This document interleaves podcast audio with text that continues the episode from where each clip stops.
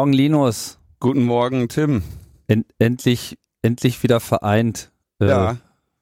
In der Metaebene. Endlich wieder in der Meta, in der umgebauten Metaebene. Ja. In der soweit umgebauten Metaebene, dass mal wieder alles ganz wackelig und brüchig ist. Aber ich glaube, das haben die Hörer geradezu vermisst. Diese lange Phase eines stabilen Setups verstört auch irgendwie. Mit ja, man will dann auch wieder so ein bisschen Vinyl. Ja, äh. das ist auch die erratische Grundkomponente, die damit sichergestellt wird. Damit äh, wären wir ja schon fast bei der Vorstellung unseres Gastes. fast bei der Vorstellung unserer Themen, würde ich sogar fast sagen. Nee, wir müssen erst den Gast vorstellen, oder? Warte mal, bevor wir zum Gast kommen. Ähm, ich habe jetzt die Videoaufzeichnung gesehen von unserer äh, Veranstaltung bei den Datenspuren. Oh mein Gott. Die werde ich jetzt demnächst auch nochmal veröffentlichen. Ist lustig. Aha. Ist lustig, ja. mit Bonusmaterial. Mit Bo ja, äh, mit Pre-Show. Pre-Show. Das gibt es oh, ja hier sonst gar nicht, ne? Naja, das wollte ich nur nochmal kurz gesagt ja. haben. Na dann äh, stellen wir nochmal unseren Gast vor. Wer kann sich selber vorstellen? Wir sagen Hallo zu Ronny. Hallo. Hallo, ich bin der Ronny von Das Kraftfutter Mischwerk und bin hier heute der Gast. Das hast du sehr schön gemacht. Ja, Ronny hat, der Ronny hat uns eine Geschichte zu erzählen, aber bevor der Ronny seine Geschichte erzählt, muss ich äh, kurz die erratische Grundkomponente sichern und meine Errata der letzten Woche korrigieren. Genau. Und zwar, ähm, also muss nicht das Errata korrigieren, sondern ausrufen. Ausrufen, ja. ja. das Errata. Ja, wer weiß, ob ich das nicht irgendwann auch nochmal korrigieren muss. ähm, ja, das kann die, sein. Die Schutzfristen für Tonaufnahmen gelten nicht über den Tod hinaus. Also wir haben letztes Mal ein bisschen über Urheberrecht gesprochen. Und, und haben danach die Sendung betitelt. Ja, na gut, das bezog sich ja an sich. Der Titel ist schon noch in Ordnung, weil ich sprach in dem Zusammenhang auch generell über das Urheberrecht sozusagen, wie wir es bisher kennen. Und da geht es halt über den Tod hinaus. Dummerweise war halt genau das, worüber wir jetzt was der konkrete Anlass war, darüber zu sprechen, nämlich die Verlängerung der Schutzfristen für Tonaufnahmen, eben nicht eine solche Regelung. Ja. So sind wir. Das haben wir, da haben wir ein Dossier von iRights verlinkt. An dieser Stelle vielen Dank an David, der uns darauf hingewiesen hat. Genau, das heißt äh, auch, dass uns sehr aufmerksam zugehört wird. Das von, auch mal was. Von guten Leuten. Ja. Und ähm, André Meister hatte auch äh, eine, äh, ein Erratum anzubringen in diesem Falle seinen Artikel betreffend, in den ich behauptete, in Russland würden Agentura.ru, Citizen Lab und Privacy International zensiert. genau die werden nicht zensiert, sondern sie haben die Zensurliste äh, irgendwie sich mal angeschaut und darüber berichtet. Mhm. Und ähm, ich verlinke auch die Prüfseite zur Zensur. Also gibt es eine, eine Seite, die haben quasi, ihre, die, die Liste ist nicht veröffentlicht, aber es gibt eine Seite, wo man einzelne Domains prüfen kann. Das heißt, es wird dann jetzt bald irgendwelche Scraper gebastelt werden, die dann daraus eine Liste bauen. Ähm, ich habe dann mal Logbuch Netzpolitik eingegeben und die Antwort äh, ist dann leider in Kyrillisch. Ach. Deswegen weiß ich nicht, ob wir in Russland zensiert werden. Bis mir gerade Ronny äh, hier in der, in der nie veröffentlichten Pre-Show sagte, na, gib das doch mal bei Google ein. Und äh, das habe ich dann gemacht und die die offizielle das offizielle Verdikt lautet, warte mal. Das offizielle Verdikt lautet ich suche die Adresse nicht in der Registrie erscheinen, Komma. Laut Google Translate. Insofern werden wir, glaube ich, in Russland nicht zensiert. Kannst du das nochmal sagen? ähm, ich suche die Adresse nicht in der er Registrie erscheinen, Komma. Ah. Aber irgendwer weiß das bestimmt. Also ich, ich denke, das heißt, dass wir in Russland nicht zensiert werden.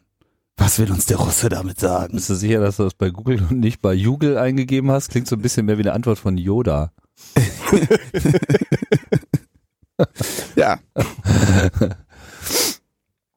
Zensiert diese Seite nicht ist? Oder doch ist? Zensiere. Also sind wir jetzt Seite zensiert oder nicht? Wahrscheinlich nicht. Ah, ist. Äh, müssen mehr. Ähm, wir sind ähm, total gefährlich. Wir müssen eine Selbstmordanleitung für Kinder äh, hier unterbringen, dann werden wir gesperrt. Ja. Oder, oder in Russisch senden.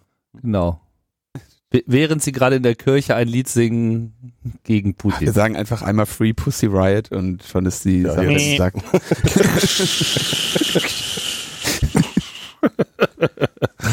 schon kommt das weiße Rauschen. Ja. In Deutschland kann man ja noch ähm, ungestört veröffentlichen, Ronny, oder? Ja. Also zumindest ohne zensiert zu werden, aber im Zweifelsfall mit einer dicken Kostennote bedacht zu werden. Was ist dir passiert?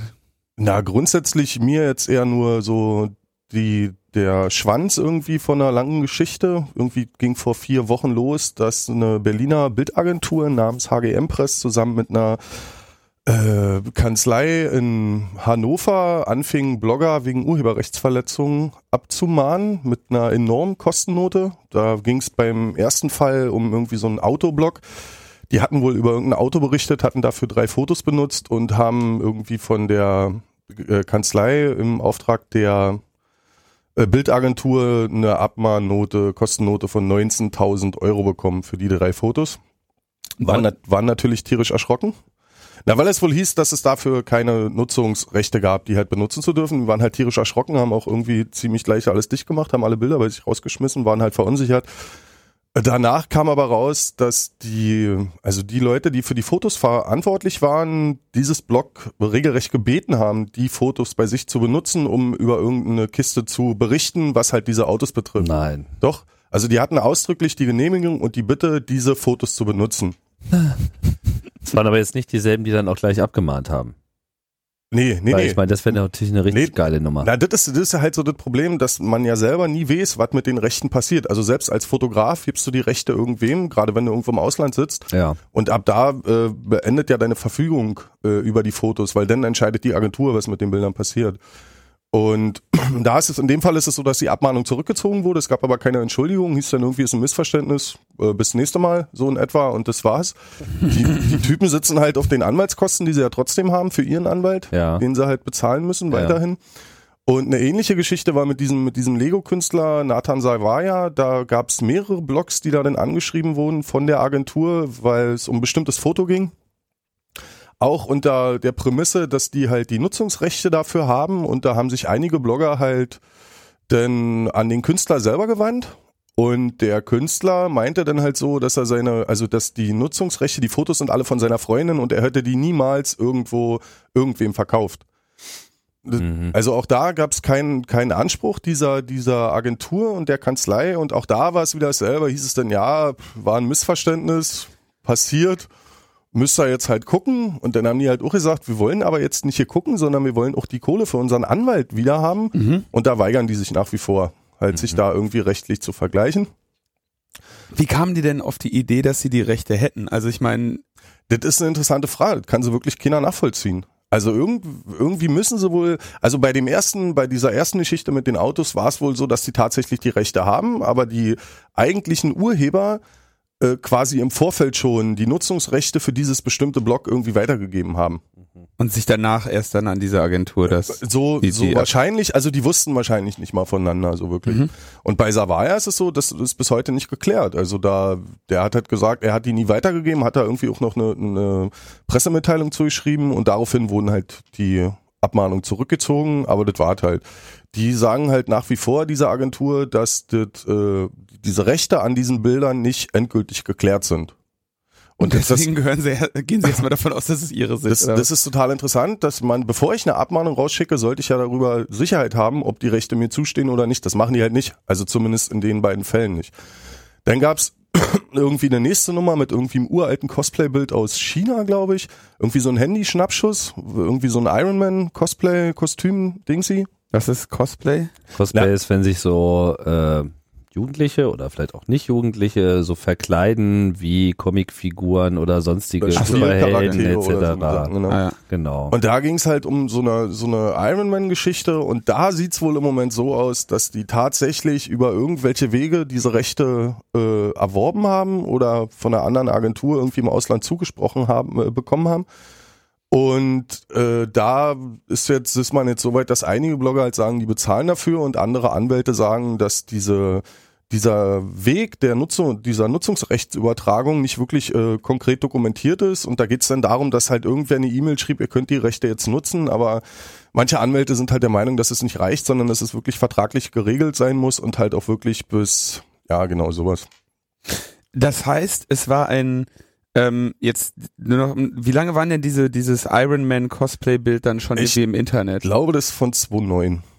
So, das heißt, so 2009 haben irgendwie die Leute, die Blogs angefangen, dieses Bild zu bloggen Und Richtig. man könnte jetzt die Theorie entfalten, dass es eine Agentur gibt, der, die gemerkt hat, ach, das Bild ist auf relativ vielen Blogs. Mhm. Das würde sich eigentlich lohnen, dafür die Nutzungsrechte zu haben, um Na, die alle abzumachen. Also wäre, ist, ist eine Vermutung, aber vielleicht, also ich will das gar nicht, also ich will das halt nicht behaupten, weil, weil manchmal ist es halt wirklich so, dass es halt schwer ist, äh, nachzuvollziehen, wo welche Bilder irgendwo hingehen und gerade die Rechte.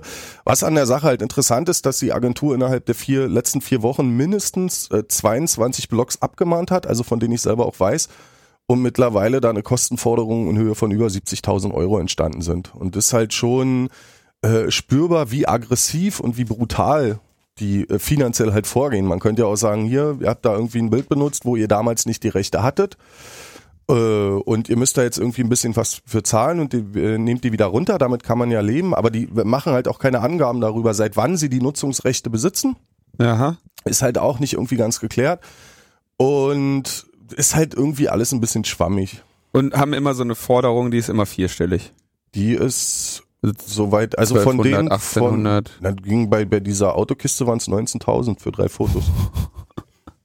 Aber gut, da haben sie wahrscheinlich dann auch kommerzielle Nutzung oder sowas noch unterstellt oder was, ne? Ja, also die haben, haben halt immer ganz lustige äh, Klauseln und Kostenaufstellungen. Also du zahlst halt in erster Linie für die Nutzung des Fotos die Gebühr, zahlst dann nochmal einen hundertprozentigen Aufschlag für den, äh, für die Urheberrechtsverletzung und dann kommt halt noch die dicke Anwaltskohle Hm. obendrauf.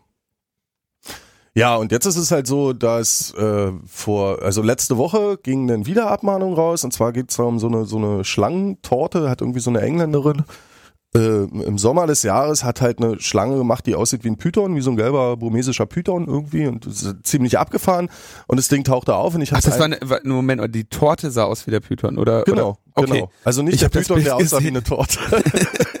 Ich habe Nee, das Bild gesehen und dachte, naja, ist ein Python, liegt im Kreis. nee, ist tatsächlich eine Mit viel Torte. Fantasie sieht er aus wie eine Torte. Nein, es, es ist tatsächlich eine Torte, die die Okay. Frau irgendwie für ihre Tochter gemacht hatte, weil die mal eine außergewöhnliche Torte haben wollte. okay. Und die macht halt so ein so, so Kuchenzeug irgendwie und famed damit halt auch irgendwie im Netz. Und auf jeden Fall hat die diese Torte gebacken, hat die dann auf Facebook geteilt, irgendwie, ich glaube, Ende August, Ende Juli. Scheiße. Genau.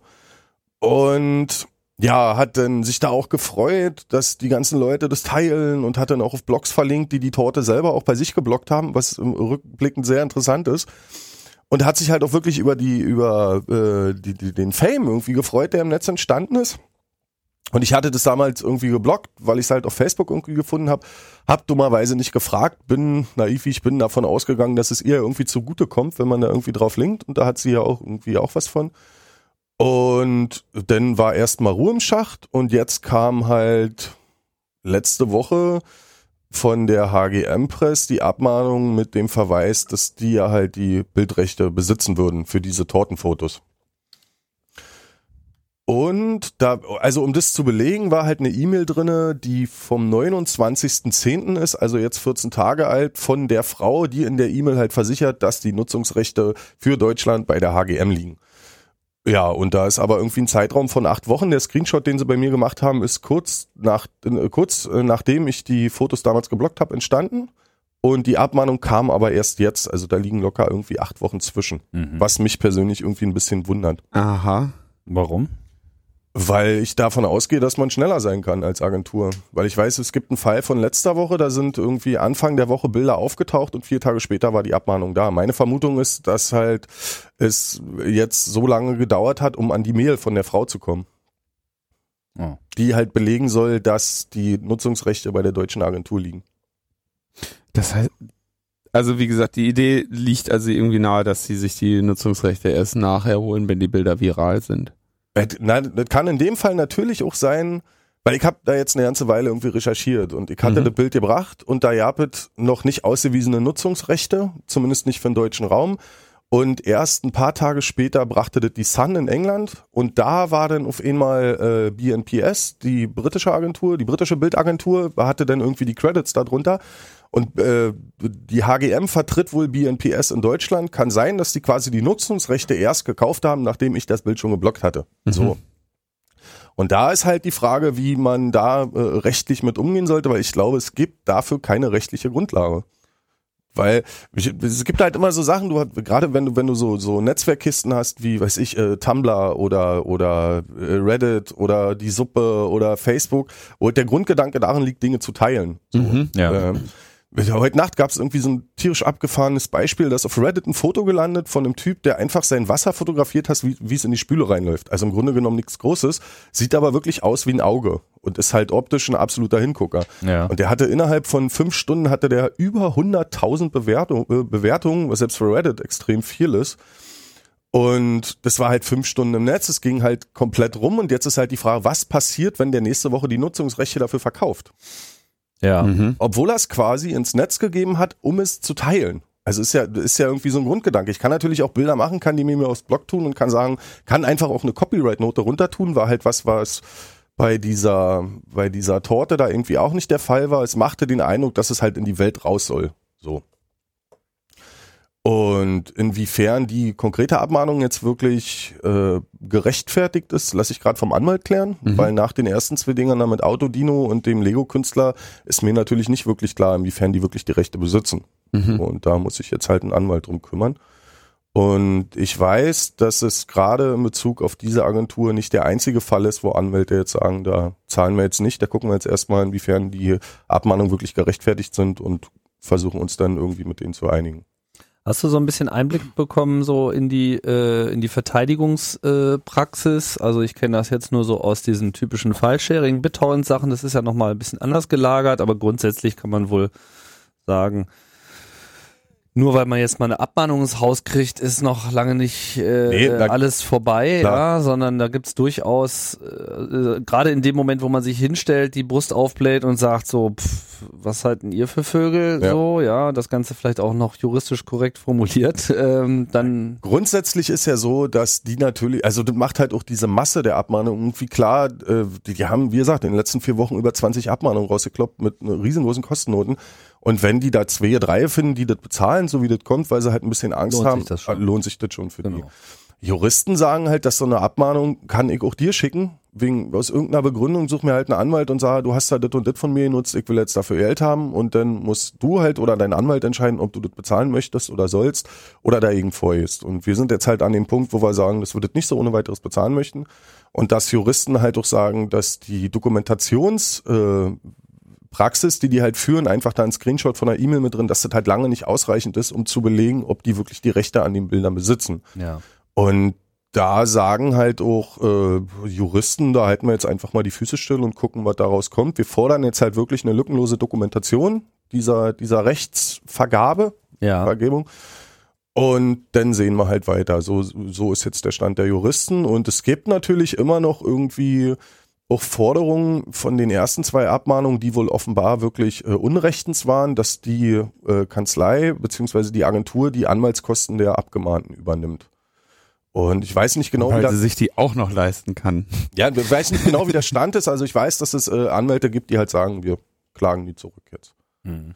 Und grundsätzlich ist es wohl wichtig, dass, dass, dass es früher oder später wirklich mal rechtlich entschieden wird, äh, damit man irgendwie Referenzurteile schaffen kann. Damit man halt wirklich, äh, weil bis jetzt, glaube ich, sind die Fälle relativ selten, wo wirklich Leute bis vor Gericht gehen. Weil natürlich ist es klar, man hat irgendwie einen Urheberrechtsverstoß äh, begangen. Also da braucht man auch gar nicht drüber reden. Das ist halt tatsächlich der Fall. Die Frage ist halt nur, inwiefern und in welcher Höhe der bestraft werden sollte.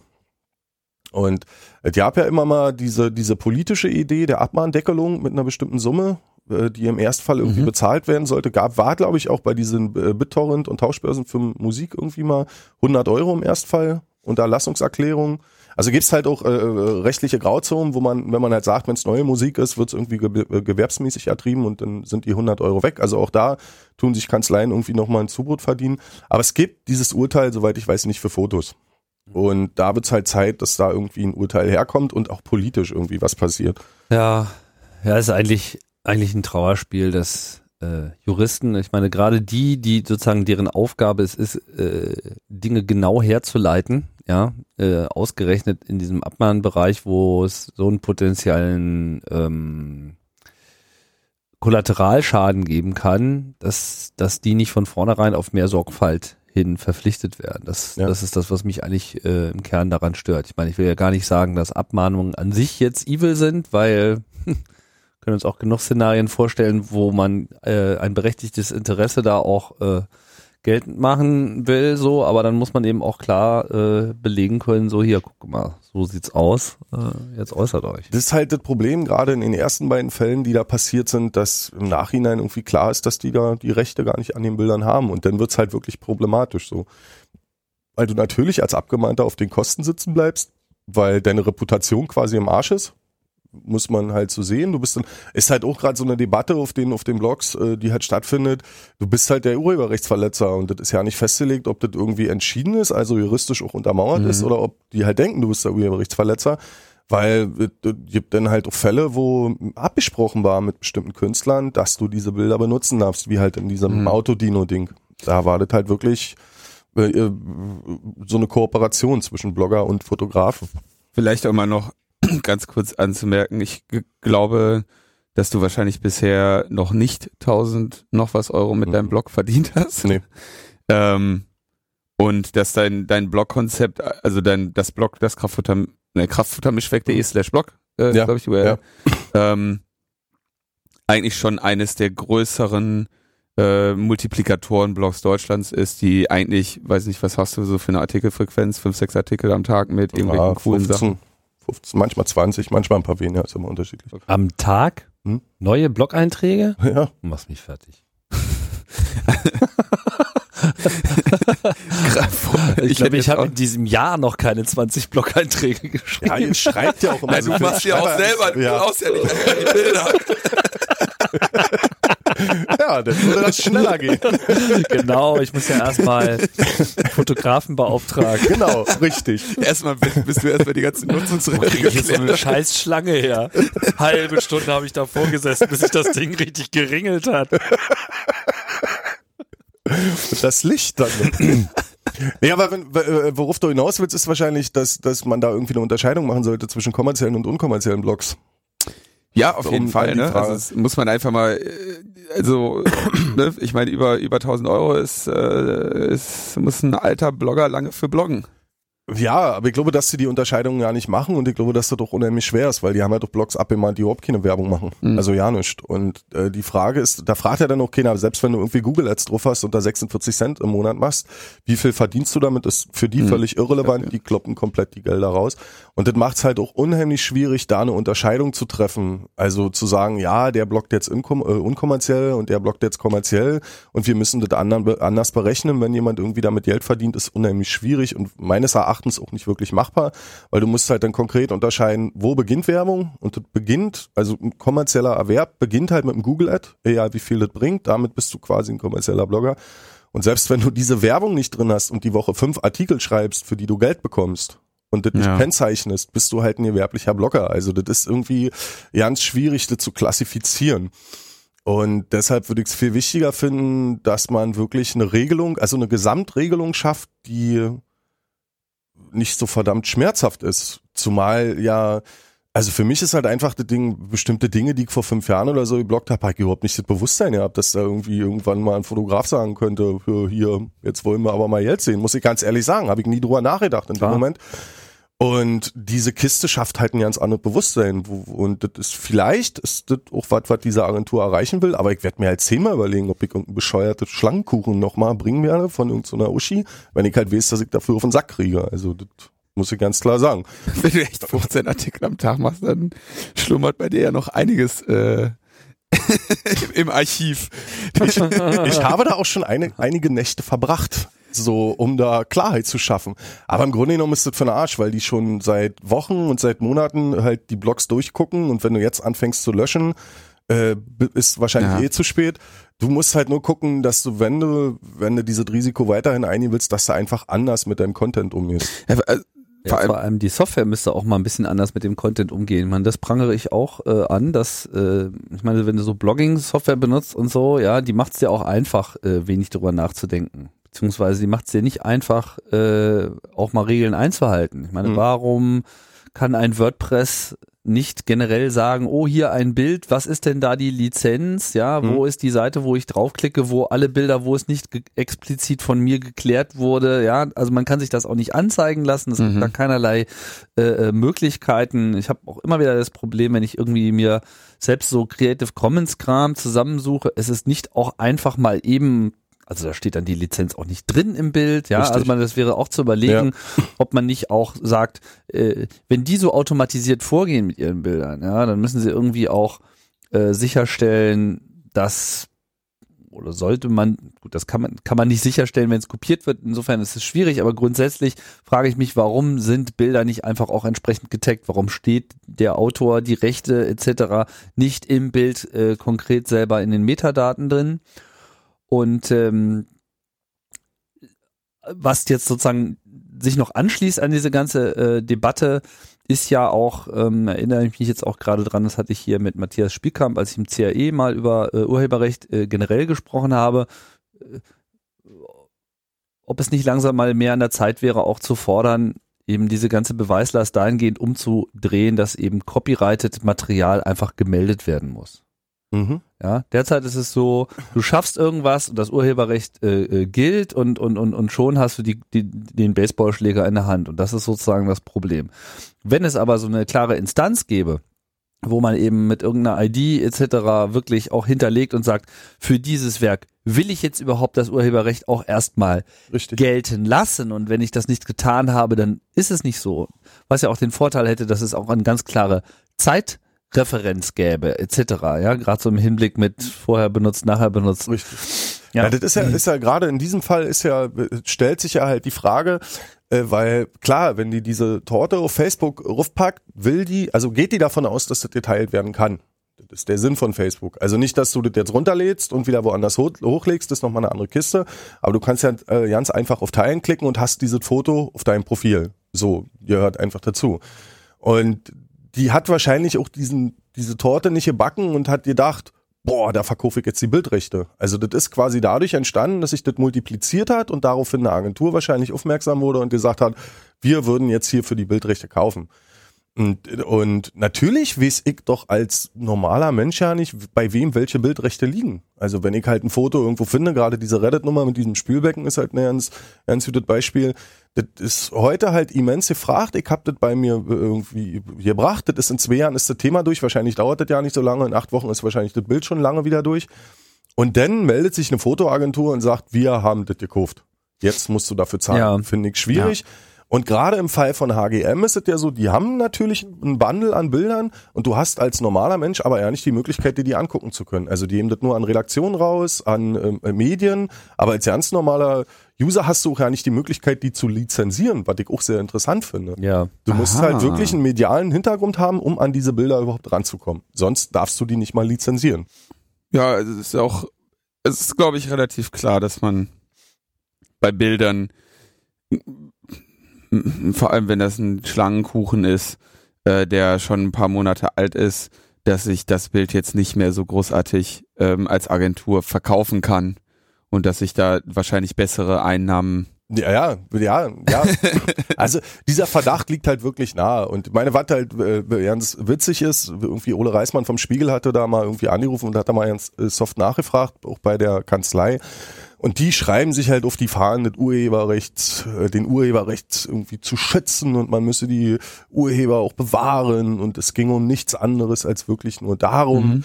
Und das, das Maß ist voll und wir müssen jetzt mal klare Kante fahren. So ist irgendwie die Argumentation. Aber keiner von denen hat vorher probiert, irgendwie mal die softe Kante zu fahren. Also die knüppeln gleich voll raus. Ja.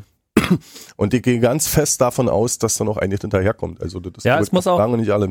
Ich denke, ich denke, hier haben irgendwie alle äh, nachzuarbeiten. Übrigens auch die sozialen Netzwerke. Ich meine, die machen immer das Teilen sehr leicht, ja. Aber sie haben zum Beispiel keinerlei Mechanismus, der es dann eben auch sehr leicht macht, dass, wenn jetzt da wirklich ein berechtigtes Interesse ist, ja, und das war irgendwie auch klar, und das ist nun mal geschützt, ja, dass, dass man sozusagen, ich sage jetzt mal, ist vielleicht etwas umstritten, aber so ähnlich wie das gerade mit der GEMA bei YouTube funktioniert, ja, so wurde da sozusagen etwas festgestellt, verschwindet es ja quasi auch automatisch aus allen Blogs Richtig. ist bei Bildern nicht unbedingt so. Ich meine, klar, jeder kann dann immer noch mal runterladen und selber hochladen, selber schuld, ja, aber wenn man sozusagen safe sein will, man so ein Safe Sharing macht, ja, wo Mhm. man sagt, okay, ich weiß es jetzt zwar nicht, und solange es ungeklärt ist, ist das Bild jetzt mal hier, aber in dem Moment, wo klar geklärt wird, dass ich das jetzt nicht hätte tun dürfen, dann kann eben auch die andere Seite, äh, ohne dass ich irgendetwas tun muss, es bei mir auch einfach Ja. ausblenden und dann ist auch gut, dann bin ich auch raus Ja. aus dem Schneider. Ja, und das, das sind auch solche Mechanismen, die derzeit ähm, einfach gar nicht äh, da sind und die letzten Endes allen Beteiligten das Leben sehr viel einfacher machen würden, vorausgesetzt, dass es den Urhebern nun wirklich darum geht, dass sie ja das nicht wollten, dass das so äh, veröffentlicht wird. Also ja. das gibt bei diesem, bei diesem Iron Man Cosplay ist es so, dass betroffene Blogger den angeschrieben haben und der halt meinte, dass er das absolut daneben findet, dass Agenturen jetzt auch mit dem Hammer irgendwie kommen, aber er kann dagegen nichts tun, weil die Rechte halt bei einer bestimmten Agentur liegen und damit liegt es auch nicht mehr in seiner Hand, wie damit umgegangen wird mit diesen Rechten. Was Mhm. natürlich auch irgendwie sehr fragwürdig ist von der, von der, von der Verhandlungspraxis.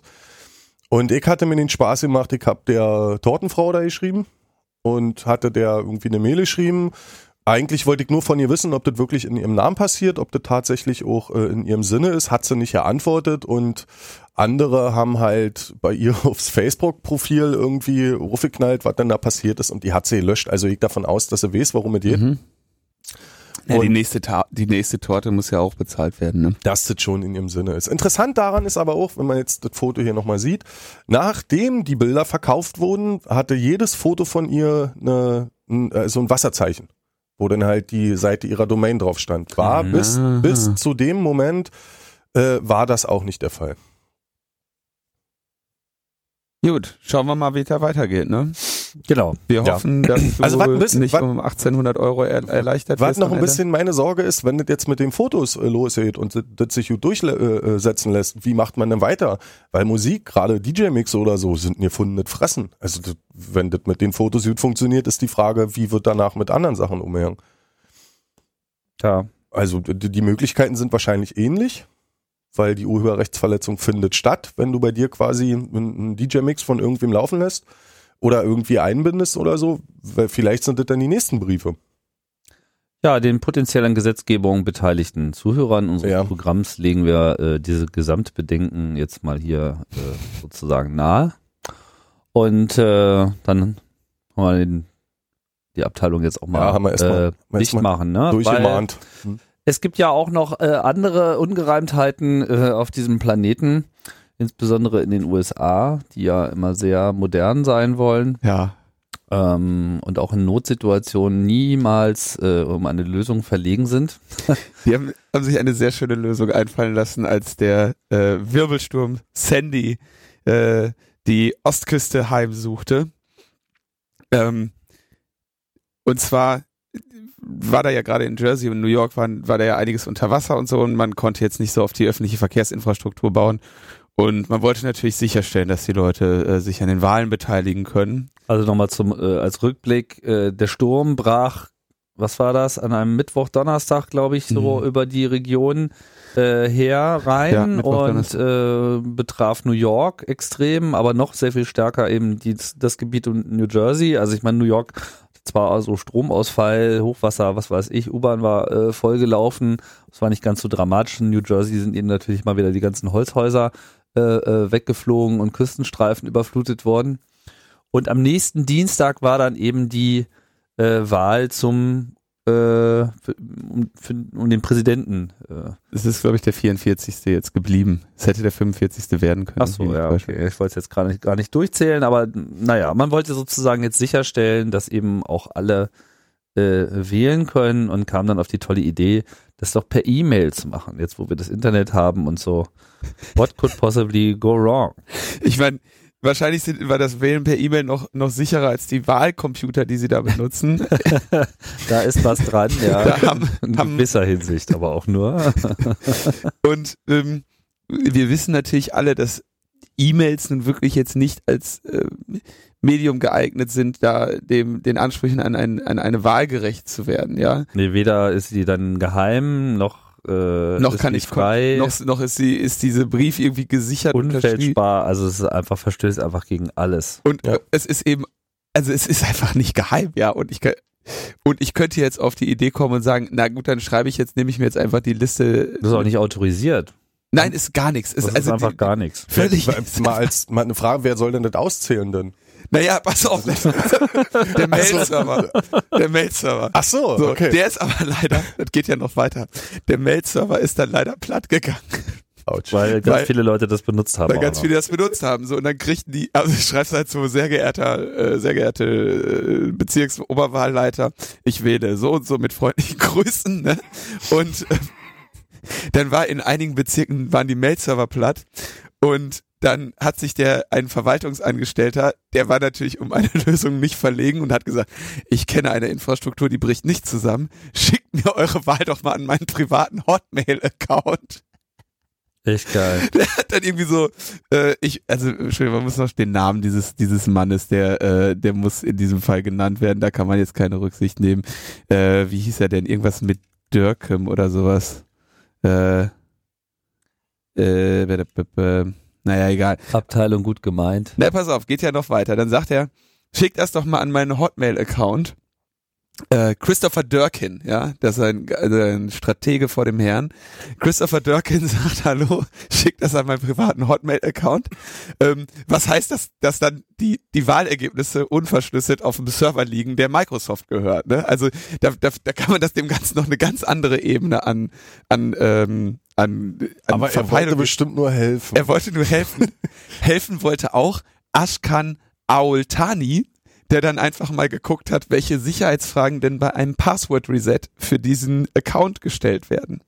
Und hat sie, dann wurde halt gefragt, wie denn der Geburtsname von äh, so wie von seiner Mutter ist, von Christopher Durkins Mutter. Und dann hat die hat Ashkan Aultani mal den Geburtsnamen von äh, Christopher Durkins Mutter gegoogelt und hat dann den Account übernommen. Das ist echt geil. Und hat die Wahlergebnisse ausgezählt. Hat, naja, ich meine, er hat halt eine Wahlbeobachtung gemacht. Ne? Schön. Moderne, moderne Wahlbeobachtung, ja, das ist echt geil. Ja, ich meine, das sa- sagt dann wieder auch, auch wieder eine ganze Menge auch über die, die Sicherheitssysteme von solchen Mail-Sachen aus, ja, also solche Trivialfragen, die sich so in 0, nix äh, nachrecherchieren lassen als Absicherung, wenn man Ja. sein Passwort vergessen hat, das ist einfach so ein, Also es ist ganz gefährlich, ist auch Boah. immer noch sehr weit verbreitet, dass das viele Anbieter machen, die dann eine Auswahl von sechs Fragen haben und es tatsächlich, ja, Geburtsname der Mutter ist sowas ganz häufiges und das ist halt, äh, das ist halt semi-öffentliche Information, ja. Und Mhm. gerade bei so Privataccounts, äh, die dann ähm, von von wo man wo sag ich mal immerhin noch dein größter dein dein größtes Risiko ist, dass einer aus deinem an deinem erweiterten Bekanntenkreis, was weiß ich, irgendein Ex-Freund dein E-Mail deinen E-Mail-Zugang haben möchte. Ja, das ist ja nun mal für Privatpersonen dann immer doch noch die größte Bedrohung. Ähm, bei denen sind solche Informationen einfach zu herauszufinden, ne? Oder Name deines ersten Haustieres, ja. Das Ja, wissen hast du Leute. wahrscheinlich auch einfach schon mal geblockt. Also das, Das, diese ganze, die, diese ganze, ich meine, wenn du dein Passwort vergisst, ja, und du möchtest sicherstellen, jetzt als Anbieter, dass jemand dann den Zugriff darauf wieder bekommt, dann würde ich einfach mal sagen, da lässt man sich einfach eine Adresse geben und macht dann sowas wie Postident, ja, Ja. zu sagen. Also wirklich so, jetzt musst du dich auch mal autorisieren und jetzt kommst du halt nicht in zehn Minuten ran, weil du hast halt dein Passwort vergessen. ja. Ja. PayPal macht das ziemlich konsequent. Also wenn du da immer raus bist, hast du richtig Trouble, um da wieder ranzukommen an dein Passwort. Was natürlich in dem Die Fall auch nicht. Ja, in dem Fall auch Geld. Ja, Geht ja, na klar, Geld- aber es ist, also wenn es halt auch um, Mhm. finde einfach diese Art und Weise finde ich relativ, relativ vertrauenserweckend. Also nicht Aber- ohne mit äh, Sicherheitsfrage, denn hier, wie hieß Du dein hast Hündchen? das Passwort vergessen. mein Michael. Jetzt weiß doch wieder keiner mehr. Wahl, wählen per E-Mail. Gewinnt. Wählen per E-Mail auf dem Hotmail-Account. Also äh, Genau, also sollte uns irgendjemand noch zuhören, äh, äh, der der Meinung ist, dass es vielleicht dann doch noch eine gute Idee sein könnte und man müsse sich vielleicht nur ein bisschen mehr äh, um die Details kümmern, Geh bitte. Hör woanders. einfach einfach nein. Nein. Ja, also es ist einfach, wenn wenn wenn es irgendwas gibt, was geradezu nur vor Missbrauch, Fehlern, Absturz und allen denkbaren Problemen äh, tropft, dann ist es einfach E-Mail. Ja, es ist wirklich das Letzte. Man muss sich nur seinen Spam angucken und dann weiß man, äh, doesn't work. Ja, Bei web.de wäre das bestimmt nicht passiert.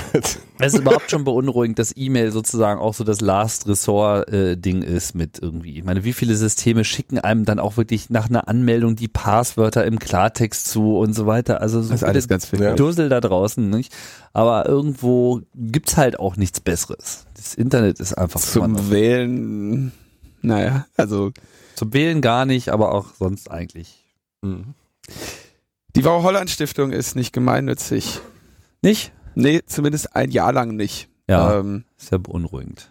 das war äh, schon bei der Gründung der, oder bei der Eintragung der Gemeinnützigkeit des Vereins Digitale Gesellschaft, äh, das die irgendwie 2009, glaube ich, stattgefunden hat, ähm, das Gerücht, weil wir bei der bei dem Gemeinnützigkeitsding eben geschrieben haben, wenn sollte sich der Verein Digitale Gesellschaft auflösen, dann kommt das Geld äh, muss, da musst du quasi einen jemanden benennen, einen gemeinnützigen Zweck, dem dieses Geld dann zukommt. Und dann sagten wir, ja, das geht dann an die Wow Holland Stiftung.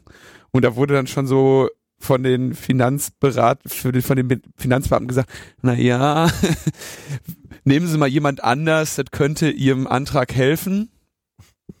Um, denn Ende 2010 hat dann das Finanzamt Kassel auf Initiative des hessischen Innenministeriums äh, der Wow Holland Stiftung die Gemeinnützigkeit entzogen, weil sie also weil es ihr an Selbstlosigkeit mangele. Sie darf nicht in erster Linie Geld kassieren, in dem Fall nämlich für WikiLeaks. Die Wow Holland Stiftung war oder ist die Hauptanlaufstelle für Spenden an das Projekt WikiLeaks. Ähm, und verwaltet die Spenden dort auch. Also es, im Prinzip ist die Wow Holland Stiftung ein, eine Art Kontrollgremium auch in dem Fall für WikiLeaks. WikiLeaks, wenn die irgendwie Geld haben wollen, dann müssen sie, äh, was weiß ich, die Rechnung ähm, nach, nach einem festen Prozess irgendwie äh, oder die Mittel dafür wahrscheinlich vorher bei der Wow Holland Stiftung bewilligen und das muss dann dem Satzungszweck entsprechen und so weiter. Ja, Äh, genau. Also sie dürfen nur Geld äh, erhalten nach Vorlage von Belegen, die klar machen, dass hier auch wirklich für das Projekt was ähm, ausgegeben wurde. Und das im Sinne der, äh, der heiligen Zwecke der Satzung der Wow Holland genau, da gehört zum Beispiel nicht zu Aufwendungen zur Verteidigung von äh, Julian Assange. Ja. Der ja sozusagen nicht WikiLeaks ist, sondern eben Julio. Genau. Ähm, so, und jetzt wurde aber trotzdem der Wow Holland Stiftung also gesagt, okay, äh, ihr scheint hier eine, eine, eine Stiftung zu haben, mit der ihr einfach nur Spenden sammelt für diesen, äh, für diesen durchgeknallten mit den weißen Haaren. Ähm, und sagten, Ende 2010 sagte das Finanzamt Kassel, dass die, die Stift, diese Stiftung offensichtlich nicht selbstlos wäre, hatte aber noch gar keine Unterlagen, noch gar keine Belege, noch gar keinen Rechenschaftsbericht von der Stiftung bekommen. Das hatten die also schon so auf, ihr braucht uns gar nicht euren Geschäftsbericht zu schicken, was ihr da macht, ist sowieso nicht äh, gemeinnützig. Und die Stiftung zog nach Hamburg um. Ich glaube, das war in Reaktion darauf, bin mir aber nicht genau sicher. Und das Finanzamt Hamburg änderte die Begründung auf einen Verstoß gegen das Gebot der Unmittelbarkeit. Das Gebot der Unmittelbarkeit besagt, dass eine gemeinnützige Organisation zwar Hilfspersonen engagieren kann, um ihre Ziele zu erreichen, dabei jedoch ein Kontrollverfahren haben muss, also ein verbindliches Kontrollverfahren. Und das ist also quasi eine, ähm, also das ist ein, ein, ein Also ein nachvollziehbares. Genau, ein nachvollziehbares Kontrollverfahren. Das bis, 2000, bis Ende 2010 hatte die äh, Wow Holland Stiftung mit WikiLeaks nur mündliche Absprachen und hat Ende 2010 diese in einen Vertrag gegossen, der, sag ich mal, den Prozess, den sie ohnehin schon gelebt haben, dann auch schriftlich manifestierte. Den hat aber das Finanzamt nicht äh, rückwirkend anerkannt, diesen Vertrag, weil er eben erst Ende 2010 ähm, entstanden ist. entstanden ist. So, und dann ging jetzt irgendwie 18 Monate hin und her. Und der jetzige Stand, mit dem sich die Wow Holland Stiftung offensichtlich auch zufrieden gibt, beziehungsweise nicht zufrieden, aber äh, sich darauf einlässt, sich nicht weiter dagegen zu wehren, weil eben jetzt auch 18 Monate schon ins Land gezogen sind, ist, dass das Finanzamt die Gemeinnützigkeit für 2010 nicht anerkennt und die Stiftung nicht dagegen klagt, dafür aber die Gemeinnützigkeit für 2011 ohne Probleme wieder hat. Mit anderen Worten, alle Spender an die Wow Holland Stiftung im Jahre 2010 können ihre äh, Spende nicht absetzen. Tja. Tja.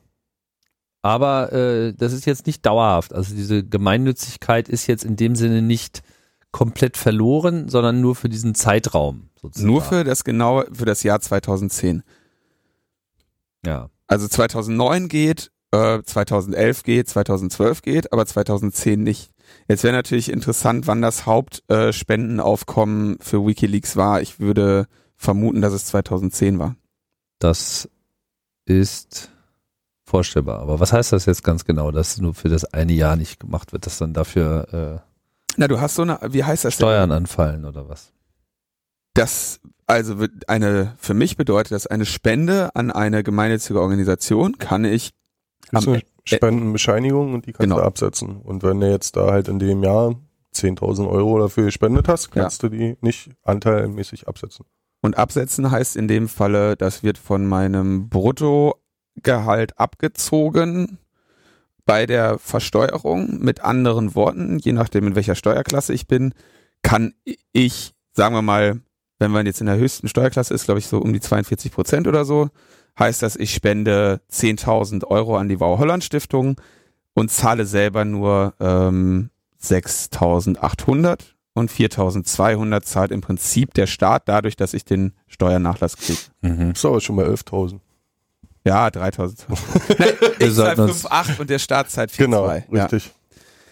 So, und das ist nicht möglich. Und natürlich ist das ein, ein ganz, ganz entscheidender Punkt beim Spenden an ähm, gemeinnützige Organisationen, dass man eben weiß, dass, dass, dass der Spenden, dass der Spendenbetrag eben steuerlich absetzbar ist. So, Okay. ist aber jetzt nicht der Fall. Aber für 2011 ist jetzt wieder, Wir beobachten das. wir beobachten das weiter. Wir bleiben bei WikiLeaks. Ähm, und da gab es jetzt einen interessanten äh, Blog-Eintrag des Anwaltes von Bradley Manning. Der, derjenige ist, der wohl WikiLeaks die ganzen geheimen Daten zugetragen hat, die zur Veröffentlichung des Collateral Damage äh, Video, Collateral Murder. äh, Entschuldigung, Collateral äh, Murder Videos und wohl auch der, ähm, Cables. der Cable Gates Geschichte äh, geführt hat. Mhm. So, und der Anwalt lässt jetzt verlautbaren, dass der äh, Bradley Manning anbietet, sich, äh, also to plead guilty, was, wie ist, äh, was ist nochmal die deutsche Übersetzung? Schuldig. Sich äh, schuldig, schuldig zu bekennen, ne? Genau. Dass er sich schuldig bekennt für einige, ähm, für einige Vorwürfe, die ihm gestellt werden, allerdings nicht für den Hauptvorwurf Aiding the Enemy, also Feindeshilfe, beziehungsweise das ist äh, im Prinzip Landesverrat.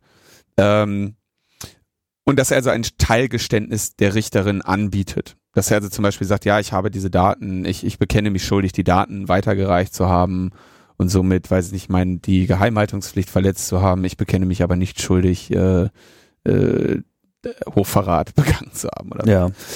Und jetzt schreibt der Anwalt, ja, äh, Bradley Manning bietet dieses Teilgeständnis an und betont, dass sich, dass es dabei keinen Deal gibt mit dem, mit der Regierung oder mit dem Gericht, weil häufig ja auch ähm, solche äh, äh, solche Schuldeingeständnisse mit einem wie auch immer gearteten Deal sich zusammen äh, also man geht ja dadurch aus, dass davon aus, dass man dadurch, dass man ein Schuldgeständnis Schuldeingeständnis ausspricht, dass man dann eine ein milderes Urteil bekommt, Mhm.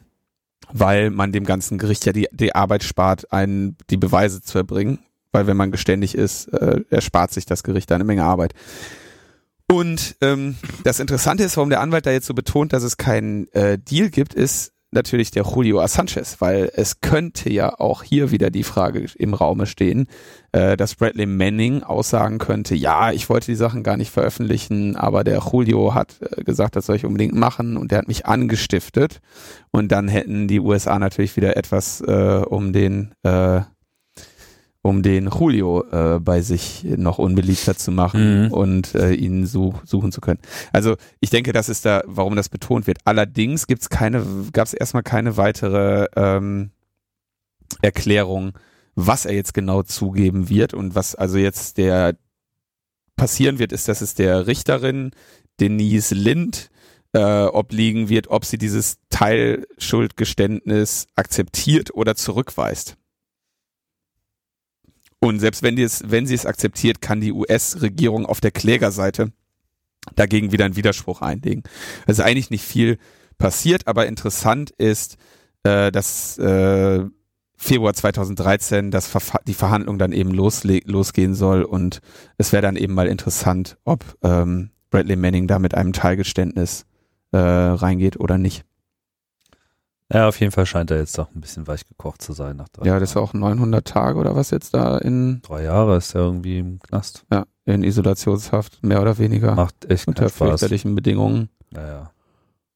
Also ich denke auch, dass der wahrscheinlich inzwischen so weit ist, dass er alles zugibt. Hauptsache, der kriegt irgendwie mal ein Kissen. Ja, und vor allem, ich meine, wenn ich das jetzt richtig interpretiere, dann ist so im Wesentlichen so, ja, äh, meinetwegen, ich gebe ja irgendwie was zu, steck mich in den Knast, aber äh, schlag mir nicht gleich den Kopf ab und gib mir irgendwie noch irgendeine Überlebensoption. Äh, Option. so, Mhm. ja, selbst wenn sie erst in 10, 15 Jahren ist. Äh, ja.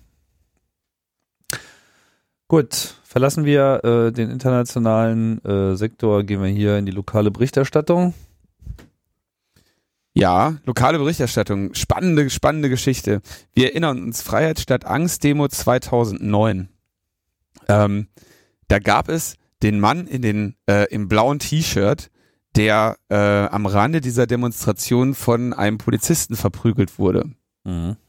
Ähm, davon gab es dann relativ ähm, ausführliche Videoaufnahmen und zwar glaube ich von insgesamt vier Kameras. Und äh, wenn ich mich nicht täusche, waren das äh, genau hat der CCC dann einen Zusammenschnitt aller erhältlichen Kameras auch unter anderem beigesteuert damals, in de, auf denen dann im Zusammenschnitt, im synchronisierten Zusammenschnitt zu erkennen war, wie der Typ halt überhaupt nichts gemacht hatte, überhaupt keinen da irgendwie provoziert hatte und relativ wahllos äh, einfach einen vor die Mappe bekommen hat. Und im äh, April wurde schon da, äh, einer dieser Polizist oder die beteiligten Polizisten wurden zu einer Geldstrafe von 6000 Euro wegen Körperverletzung im Amt verurteilt. Das ist aber dann eine Geldstrafe, die sie an das Gericht zu zahlen haben. Mhm. Und jetzt gab es, ähm, führte das Zivilverfahren wegen Körperverletzung, äh, endete in, in einem zivilrechtlichen Vergleich. Das heißt, es landet nicht vor, ähm, vor dem Gericht, sondern die äh, Parteien einigen sich außergerichtlich auf 10.000 Euro Schmerzensgeld. Die zahlt jetzt allerdings die äh, Landeskasse, wenn ich mich nicht täusche, ähm, weil, die Poli weil diese Polizisten nicht selber haften. Ja, klingt Wie, nicht nie? nach Nie? sehr viel, ne? Die haften nie selber? Nee. Also die Pol äh, das Moment, ich schaue jetzt, ich suche ganz kurz, wo es hier steht. Ja, das wundert mich jetzt nicht, dass, dass da der Staat quasi für seine Polizisten gerade zu stehen hat. Das ist ja auch. Also das, Land Berlin musste diesem äh, entsprechenden Vergleich Okay. zustimmen. So. Ja. Und das heißt, das Land Berlin zahlt jetzt äh, 10.000 Euro an den Mann im blauen T-Shirt. Hast du noch eine Erinnerung, wie es dem eigentlich danach ging? Also äh, hat der irgendwelche längeren, hat er irgendwelche Schäden davon Ich habe den nie getragen? kennengelernt. Ähm, der hatte, glaube ich, einen Lippenabriss. Und äh, wenn ich mich nicht täusche, also der hatte schon ernsthafte Verletzungen. Ähm, ich suche das gerade, ja. Achso, ein, ein Arzt hatte damals bei Oliver H. einen Oberlippenabriss, Hautabschürfungen, Schwellungen und eine Traumatisierung festgestellt. Ja. Kann ich aber auch verstehen. Ich meine, die Traumatisierung, wenn du da spontan mal einen der stand, der hat da irgendwie sein Fahrrad rumgeschoben und hatte, ich glaube, der war noch nicht mal an der Demo beteiligt. Ja, ach, auch, hat- ach, auch das noch. Ja, also es gibt da ein Video zu, ähm, ich habe den noch nie kennengelernt, also ähm, Ja, 10.000 Euro ist wirklich lächerlich, weil das ist, vor allem ist, ist sowas wirklich traumatisierend. Ne? Also, gerade so, äh, äh, insbesondere wenn es auch noch sonderlich äh, ungerechtfertigt ist, ist äh, einfach schlimm. Ähm, ansonsten nennt der Anwalt die, äh, die diese 10.000 Euro ungewöhnlich hoch, denn was noch anzumerken ist, ja, ähm, im letzten Jahr gab es 417 Strafverfahren wegen Körperverletzung im Amt Mhm. und von 417 Strafverfahren gab es drei Verurteilungen Mhm. in einem ganzen Jahr. Äh, Schmerzensgeldzahlungen sind dabei nur Einzelfälle und ähm, da gab's äh, die anderen beiden Fälle sind ganz interessant. Ein Hertha-Fan hat im Februar 2000 Euro bekommen, weil er beim Fußballspiel vom Einsatzwagen der Polizei umgenietet wurde. Und ähm, in Aachen hat jemand im Februar 6000 Euro bekommen, weil er vom Polizeihund gebissen wurde. Und 2009 bekam ein Nordrhein-Westfale 100.000 Euro, weil er im betrunkenen Zustand ein Mädchen einen Mädchenfanfarenzug gestört hatte und die Polizei ihn daraufhin so, so zusammengeschlagen hat, dass er jetzt querschnittsgelähmt ist. Das sind die drei Fälle von. Körperverletzung. 100.000 Euro für querschnittsgelähmt? Ja. Ja. Alter Falter. Also insofern muss man sagen, sind die 10.000 schon, Das ist schon ordentlich. ja. Gemessen an einer Querschnittslähmung. Ja, gut, so kann man das auch sehen. Nee, ne? also meine, Äh, wie, äh, wie weit, also wie weit denn doch mal eine Schmerzensgeldzahlung geht, sagen wir mal so. Also es ist ja wirklich, hat wirklich Seltenheitswert. Ja. Überhaupt Verfahren in dem Fall bis zu Ende irgendwie durchzuspielen und die nicht irgendwie einzustellen. ja, aber ich finde, diese Schmerzensgelder sind einfach zu niedrig. Na klar, keine Frage. Also 100.000 für eine Querschnittslähmung ist definitiv ein ganz beschissener Deal. Auf jeden Fall, das hast du in drei Monaten ausgegeben für Ja, die aber Umstellung der ja. Lebensumstellung. Ja. ja, also es ist furchtbar. Na gut, lass uns weitermachen. Ähm, das Verfahren gegen die Antiterrordatei geht los vom Bundesverfassungsgericht. Äh, ähm, wir erinnern uns, die Antiterrordatei wurde 2006 beschlossen gegen islamistische Terroristen. Ist so eine Metadatenbank, wo irgendwie auch ausländische Geheimdienste ohne jede Kontrolle äh, Daten reinfüttern. Und die einzige Voraussetzung ist, äh, dass es irgendwie Anhaltspunkte gibt. Ähm, und es geht, in dieser Datenbank landen dann natürlich auch irgendwie Bekannte von mutmaßlichen Terroristen, Leute, die zufällig mal in der gleichen, im gleichen Café oder gleichen Moschee waren. Und das, ähm, das Problem mit dieser Datenbank ist, dass sie eben Polizei und Geheimdienst verbindet. Ähm, der Geheimdienst darf ja bekanntermaßen im Prinzip alle observieren, aber nicht vor Gericht bringen während die Polizei für jede äh, Observation einen Richterentscheid braucht. Das heißt, in der Antiterrordatei hat die Polizei Zugriff auf Informationen, die von Geheimdiensten gesammelt wurden, also Informationen, die der Polizei nicht zustehen. Und ähm, gleichzeitig gibt es dieses Problem, dadurch, dass es ein geheimdienstliches äh, Ding ist, dass jemand, der einmal in dieser Antiterrordatei eingetragen ist, eben Stigma hat und dann das so einfach nicht wieder los wird. Du musst ja erstmal da auf den Trichter kommen, dass du da überhaupt drin stehst. Und ähm, bei diesem Verfahren ähm, steht also jetzt unter anderem der CCC als Sachverständiger vor dem, Bunde, dem, dem Bundesverfassungsgericht zur Verfügung.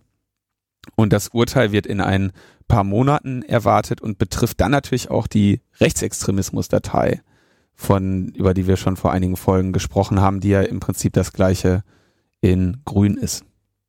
Das heißt, da ist jetzt eine äh, relativ interessante ähm, Gerichtsentscheidung äh, über die Trennung von Geheimdienst und Polizei in Deutschland zu erwarten. Da habe ich, das habe ich aber sehr schnell mich bemüht, sehr, sehr kurz abzu, abzuarbeiten. Ja. aber also diese Anhörung ist jetzt sozusagen schon abgeschlossen, aber man weiß jetzt noch nicht, wie Ich mir das nicht sicher- aufgenommen wurde oder. Ich weiß nicht, ob die nicht vielleicht noch ähm, ein, noch irgendwie weitermachen, nochmal irgendwie eine Anhörung machen oder wie, wie überhaupt so ein Gerichtsverfahren vom Bundesverfassungsgericht genau läuft, aber auf jeden Fall wird es dann irgendwie in den nächsten Monaten irgendwann ein Urteil dazu geben.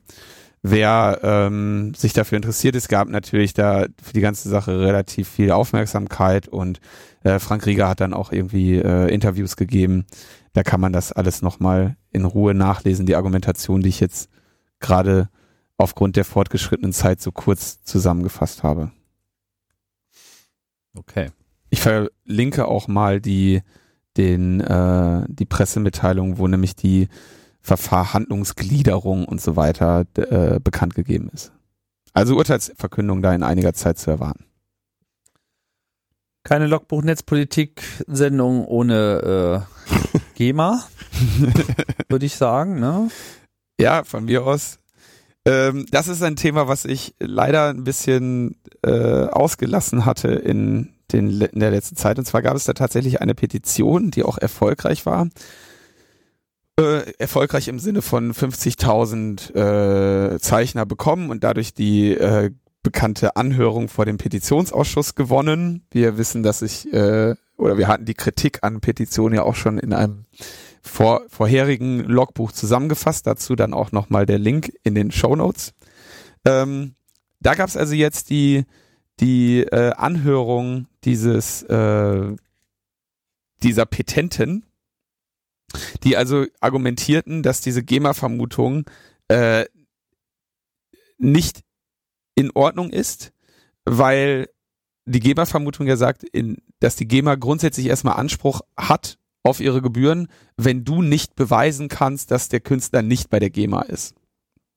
Wir erinnern uns an den äh, Fall der Musikpiraten, die diesen Creative Commons Musik äh, Sampler gemacht haben und dann der der GEMA äh, zum Opfer fielen. Und genau um diese GEMA-Vermutung geht es. Und da sagte dann der Max, also sie haben dann eben vorgeführt, dass der der ähm, der Nachweis äh, nicht in Ordnung ist, dass, dass man den selber bringen muss. Und die Argumentation ist also, wenn die GEMA Geld fordert, dann muss sie auch selber nachweisen können, dass sie dazu auch berechtigt ist, sagte dann der Christian Hufgard, Hufgard, der Vorsitzende des Vereins der Musikpiraten. Und die grobe Antwort war dann von Max Stadler, äh, der im Petitionsausschuss des Deutschen Bundestags für die FDP sitzt und Staatssekretär im Justizministerium ist. Ähm, dass es nicht möglich ist, dass die GEMA ihre Arbeit, Arbeit macht, wenn sie in jedem Einzelfall nachweisen müsste, äh, dass ein GEMA-pflichtiges Repertoire gespielt worden ist. Mit anderen Worten, bleibt alles wie es ist. Bleibt alles wie es ist, aber gut, dass wir mal drüber gesprochen haben. Schön, dass ihr 50.000 unterschrieben habt. Ja, ja, und vor allem äh, wiederholt sich hier genau die Diskussion, die wir jetzt vorhin schon hatten mit den Bildern ne? mhm. ne? äh, und Urheberrecht und Voranmeldung und so weiter. Also auch hier wird einfach erstmal gesagt, so, ach ja, ist uns egal, ob, irgendwie, ob wir Recht haben oder nicht, äh, zahlt doch erstmal. Mhm. Weil wie so, sollen wir denn sonst an unser Geld kommen? Ja. Ja, also das ist auch echt geil. ja, ja. Das ist wirklich unfassbar. Ja, naja gut, ich meine, da sieht man auch mal wieder, wie, wie effizient äh, dieses, dieses äh, Petitionsspiel ist. Ich mhm. glaube, viele haben immer noch so ein bisschen so diese Schockwelle äh, von Zensursula da äh, im Kopf. Nur die Petition als solche war an der Stelle im Prinzip genauso sinnlos. Wichtig war äh, die Tatsache, dass man sich erstmals überhaupt zusammengerottet hat, äh, um da den Protest gemeinsam zu formulieren. Aber wäre es sozusagen nur die Petition gewesen, hätte es, glaube ich, auch niemand interessiert. So ähm, kam es dann eben anders, aber ich glaube, dass dieses ganze Petitionsgeschrei, wir müssen jetzt hier alle unterschreiben und wenn er jetzt hier nicht unterschreibt, äh, unterschreibt, geht die Welt unter, das wird jetzt nicht mehr lange äh, greifen. Insbesondere bei so extrem mega zahnlosen Geschichten wie dieser Petition, ja, wo man dann hingehen kann und sagt irgendwie, äh, finden euch alle doof und ihr riecht nach Lulu und dann sagen die so, pff, na uns, uns doch egal. Wir riechen äh, gern nach Lulu. Ja, äh, wir, keiner riecht so gut nach Lulu wie wir. Wir riechen zwar nach Lulu, aber es ist unser Lulu. ja, ja. Und du zahlst. Ja, also wahrscheinlich muss man sich ohnehin mal ein bisschen Gedanken darüber machen, äh, effizientere ähm, Das Fiese daran ist ja immer noch, dass dann halt immer noch von, von Machtseite damit irgendwie kokettiert wird, wie toll die Demokratie funktioniert. Hier dürfen 50.000 Leute eine Petition unterschreiben und das tun die auch und wir lassen es zu, aber im Endeffekt geht uns da trotzdem am allerwertesten vorbei. Ja, ja, genau. Mit jeder Petition, die sich nach der Anhörung um Luft auflöst, also auch von Mal zu Mal frustrierender. So. Ja, ich, denk, ich meine, wenn man jetzt mal bei den Aktiven, glaube ich, äh, nachkratzt, wenn ich auch so Markus äh, Becke da als Äußerung so über die Zeit äh, der Hinsicht mal zusammenfassen mag, ist sehr viel effizienter, Leute dazu zu motivieren, sich wirklich bei ihren Abgeordneten zu beschweren und da äh, unmittelbaren Einsatz zu machen. Und ich glaube, das ist auch noch etwas, was viele Leute nicht tun. Aus welchen Gründen auch immer. So. Und das, was aber wahrscheinlich am Ende sehr viel mehr äh, bewirken würde. Aber ich glaube, diese Verbindung ist irgendwie noch nicht so richtig da. Ja. Da würde es sich wahrscheinlich sehr viel mehr lohnen, mal über etwas kreativere ähm, Aktionen nachzudenken. So. Gibt's noch ein, Ein Thema gibt's noch ganz kurz. Ein Ein, Auslandsbericht. ein noch rein, ja. Ein, äh, In Ägypten und Australien gibt's jetzt äh, Netzsperren. Fangen wir an mit Ägypten. Ähm, da ist es echt spannend. Da sieht man mal, das ist halt ein Fall von kulturellen Unterschieden. Ähm, da hat jetzt der Generalstaatsanwalt der Republik Ägypten, Abdel Meguid Mahmoud, äh, einen Brief äh, an das Ministerium für Telekommunikation, Information und Inneres äh, oder die Ministerien geschrieben und hat aufgefordert, dass sie endlich äh, Maßnahmen ergreifen, um Webseiten mit pornografischen Inhalten zu sperren. Denn seit einem äh, Gerichtsverfahren von 2009 vor dem Oberverwaltungsgericht in Ägypten ähm, ist das jetzt also erlaubt, da gibt's keine äh, äh, Probleme und es demonstrierten Salafisten für Netzsperren. Es gab also eine, eine, eine Demonstration von Salafisten in Ägypten für Netzsperren und die Gruppe, der Zusammenschluss von denen nennt sich ähm, Pure Net. Für, damit es keinen Porno mehr gibt. Ja, Sozusagen. die wollen kein Porn im Internet haben. Ist das was Neues? ich finde das eigentlich ganz scharf, dass es Demonstrationen für Netzsperren gibt. Also ähm, so. Hey, zensiert das Internet, wir, wir kommen. da ist Porn drin. Ja, du lachst irgendwie. Ich glaube, das wird uns ja auch noch. Äh, ich meine, das hatten wir auch in gewisser Hinsicht hier in anderer Form schon. Ja, ich meine, Ja, aber äh, okay, also ich, ich ja, ja, lass mal hier diese Kirchenwahnsinnigen irgendwie, äh, ja, die sich ja hier schon gegen Homosexualität etc. auch gerne äh, äh, öffentlich da auf die Straße stellen. Das wird nicht mehr so lange dauern. Und da haben wir diese Diskussion auch äh, im, im Kreischmodus. hast du in äh, Australien, ist der andere Fall. Ja. ähm, da haben sie jetzt ein, äh, da haben sie im Prinzip das gemacht, was in, in Deutschland war, äh, oder was in Deutschland mit der Zensurdebatte stand. Sie haben quasi eine ähm, Zensurinfrastruktur errichtet für Sp- Netzsperren äh, in Bezug auf kinderpornografisches Material. Ähm, das machen die zwei größten Provider Australiens sowieso schon seit zwei Jahren freiwillig. Und jetzt sollen es eben alle machen. Die Liste soll Interpol liefern und äh, André stellte dann bei seinem Artikel im, Ne- auf Netzpolitik.org dann auch mal die berechtigte Frage, wer, wenn nicht Interpol, sollte in der Lage sein, äh, international äh, solche Kriminelle auch tatsächlich zu verfolgen ähm, und dar dafür zu sorgen, dass die halt äh, ja vor äh, Gericht kommen und dass ihre Kisten beschlagnahmt werden als Beweismittel und äh, das Material gelöscht wird. Ja. Mhm. Interessant war dabei, dass ja selbst die Bundesregierung als Lehre aus, ähm, aus der ganzen Zensursolar-Debatte eine Pressemitteilung rausgegeben hat 2000, im Mai 2011, wo sie selber sagten, löschen statt sperren. Ja? Und ähm, das heißt, selbst die Bundesregierung hat es gelernt. In Australien haben sie es nicht gelernt. Und da gibt's jetzt natürlich auch schon wieder die Christen, das ist dann die Australian Christian Lobby, ähm, die wollen, äh, dass aller Porn äh, aus dem Internet gelöscht wird, weil äh, die Teenager das sonst sehen können. Ja, also das ist ein, ein großes Problem offensichtlich in Australien, äh, unter dem das Land leidet, dass die, dass die Teenager Zugang zu Pornografie haben. Oha. Und die Australian Christian Lobby for- fordert also mandatory Internet Filters, äh, um da die Teenager vom Prokrastinieren, sage ich mal, abzuhalten.